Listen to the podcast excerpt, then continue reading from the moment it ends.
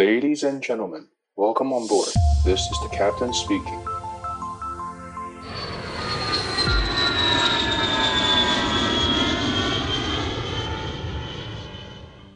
Hello，各位听众，你好，我是 Joy，欢迎再度来到机长广播频道。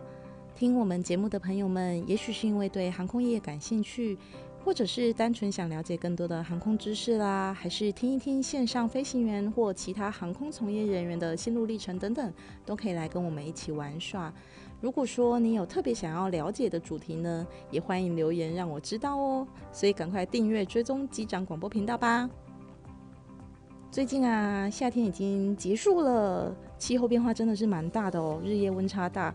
前阵子我本来已经可以穿上美美的大衣，结果又突然变热。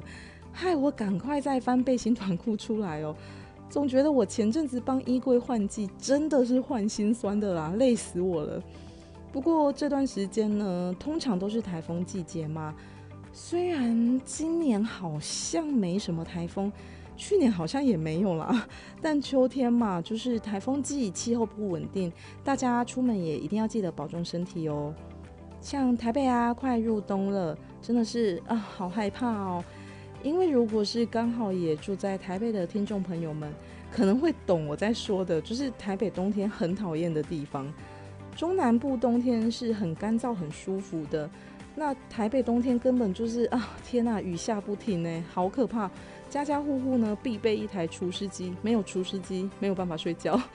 我去年冬天除湿机开一整个晚上吧。可以挤满超大一桶水的，是怎样？可以召唤神龙，是不是？很可怕啊！想想冬天又要来了啊，头皮发麻。我是非常讨厌下雨天的那种人，因为觉得出门很不方便啊。而且大家不觉得哦，台北那种雨势真的是让人家心烦呢。我跟朋友都笑说，那个叫台北雨，就是你不撑伞很潮湿，撑了也没什么太大的用处。让人家感觉说啊，他、啊、到底是撑不撑？你到底想要我怎样？真的是很不舒服。那话说回来，通常如果大家出门上班啦，或者上课的时候遇到外面下雨了，你们是会选择搭乘大众交通运输工具呢，还是会选择自己开车？台北捷运很方便，没错啦，但我就是很不爱搭，因为我觉得很麻烦，就是还要转车啊，然后你知道像那种。什么板南线，就是啊，他们的那种转车的路又非常的远，就搭起来就很麻烦啦。所以我通常就是自己开车就自己开车，比较方便嘛。那下雨天开车的时候一定要有雨刷的啊，不然要怎么看清楚路况嘛？那各位有没有想过，车子都有配备雨刷了，那么飞机呢？飞机已经是很普遍的大众运输工具啦。虽然我们平常看不到在几万英尺的高空，可是空运运输网还是非常的繁忙的。如果说飞机遇到下雨天怎么办呢？他们也有雨刷吗？今天我就来带大家了解一下这个航空小知识吧。飞机到底有没有雨刷呢？其实飞机跟很多交通工具一样啦，他们都是有配备雨刷的哦。每逢季节变换，梅雨季啦、台风天，飞机在大雨中起降是蛮常见的情形嘛。如果没有雨刷的话，那飞行员他根本看不清楚跑道啊，是很危害飞安的。只是说，飞机的雨刷在材质上跟汽车的真的是天差地远，差多了呢。因为速度的关系，飞机雨刷的结构跟材料是要求很高的。因为如果材料不够坚固的话，就曾经发生过。飞机飞到了机场，要准备降落了，但是因为当天下大雨啊，飞行员在空中开启了雨刷，结果竟然刷没两下子就坏掉了，因为材质不够好，太脆弱了吧。结果落地时导致飞行员他视线不清，飞机冲出了跑道。虽然说这个事件没有造成任何人的受伤跟死亡，但是机体受到了损害，其实也是很危险的。又因为高空中飞机速度非常的快嘛，也不可能只有靠雨刷来躲雨啊，所以在设计上是有专门的排雨系统来应对雨天飞行的。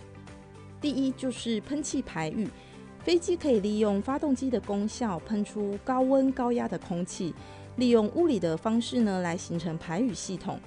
当这种高压高温的风喷出来之后，这些气体会变成透明的屏障，把雨水弹开来，防止水滴落在玻璃上。第二种是利用喷雾排雨。飞机在起飞前，工作人员会在挡风玻璃上喷上一层特殊的排雨剂。这种药剂会在雨水冲刷之后形成一层薄膜，像保鲜膜那种感觉啦。这样讲你们应该有听懂。再加上配合高空中的强风，就可以把薄膜上的水通通都带走。那借此就可以保障飞行员的视线清晰啦。第三就是最常见的涂层防雨。在现今很多大客机上呢，都是使用这个方式居多。它其实跟喷雾盘雨的原理有点类似，但都比前面两个来得更快，而且一劳永逸哦。涂层防雨就是在飞机最外层的挡风玻璃上，利用特殊材料的药剂来涂抹。当雨落上去的时候，会聚集成水滴，像荷叶那样。大家应该有看过荷叶嘛？如果说你今天把水泼上去，它那些水是不会散开来的。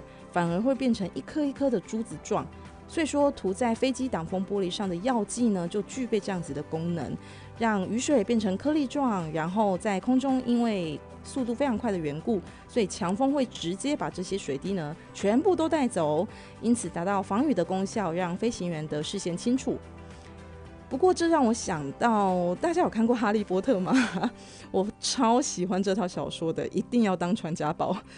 我记得其中有一个情节，就是哈利他要在雨天打魁地奇比赛，可是他戴眼镜嘛，那戴眼镜又下雨，骑扫帚在空中看不清楚，妙丽就帮他施了一个小魔法，让雨水呢不会停留在镜面上。我觉得可以建议哈利去买这种药剂，耶，就涂在他自己的眼镜上啊，这样每次比赛他就可以不用施魔法了，是不是超方便的？虽然我不知道这要去哪里买了，就是跟大家开个小玩笑。分享这么多，就是希望大家可以知道说，目前民航客机呢，主要的避雨方式有两种，一种就是依靠快速飞行，让雨水被风吹走的物理方法；另外一种呢，就是仰赖材质很好的雨刷，借用外力保持视线清晰。不过，因为飞机在空中飞行的速度是非常快的，所以飞机上很多系统都有设计最大使用速度限制。如果超过了这个限制，就不要继续使用，避免造成设备受损嘛。像是起落架、轮胎、驾驶侧边窗户，或是飞机上的雨刷等等，都是有这样子的限制的。例如说，A 三二零系列的雨刷，最大雨刷使用速度限制呢是两百三十节，大概就是四百三十公里左右。相较于空中飞行动辄八百公里的时速，这样子的速度限制其实非常的低耶，所以说飞行员在操作上呢要特别的注意。目前在实务作业上，当飞机后推开始滑行的时候，就像汽车在地面上移动，这时会根据雨势大小来决定是否打开雨刷。只是说跟汽车不同的地方在于，两位飞行员可以自己决定自己的雨刷开启的时机还有速度。而当飞机准备起飞的起跑之前呢，两位飞行员都会把雨刷打开来，因为起跑过程中要比较全神贯注嘛。好的飞行员知道不应该分心去玩弄雨刷。而当飞机一离地，主飞的机师啊，也就是我们说的 PF（Pilot Flying） 会下指令收起落架。此时监控飞行员 PM，也就是 Pilot Monitoring，除了收起落架外呢，也会顺手把雨刷关掉。因为飞机离地后就开始仪器飞行啦，其实已经不需要外界的参考物了嘛。而飞机一离地之后呢，会在短时间内加速到两百五十节啊，两百五十节已经超过了雨刷的使用速度限制啦。所以说这个时候 PM 不需要任何的指令，他就会在离地的时候顺手关掉雨刷。而两位飞行员呢，就会更专注在后续的收 flap 离场啦，或者是呃加速程序、无线电通讯这些更重要的事情上面。而民航机在进场准备降落时，什么时候会打开雨刷呢？通常飞行员会在仪器进场的 final，也就是我们空军俗称的第五边打开雨刷。因为通常民航机在建立好下滑道时，速度都已经降到了最大雨刷速度之下，所以说飞行员可以自行决定要在任何时间打开雨刷。而实际上，大多数都是在放下起落架前后的时机啦。不过我也有听过一位教官跟我分享哦，当他坐 PM 位置的时候呢，他比较倾向晚一点再打开雨刷。为什么？因为雨刷很吵啊。其实不管是哪一种天气啦，我们大家搭飞机出游，大部分都是开开心心的嘛。就算下雨也不能浇熄我的热情。不过安全还是非常重要的哦。好啦，希望透过今天的节目分享呢，可以让各位听众朋友们对于飞机构造啦、航空知识等等，能多一些了解。飞机上是有雨刷的哦，但也不是只有仰赖雨刷来保持视线清晰而已，还会依靠空速，然后还有其他药剂的辅助，让水不会留在玻璃上，保持视线清晰。这些你记住了吗？今天非常谢谢大家的收听，我是 Joy，希望下次可以在机长广播频道继续见到你。祝大家拥有美好的一天，我们下次再见喽，拜拜。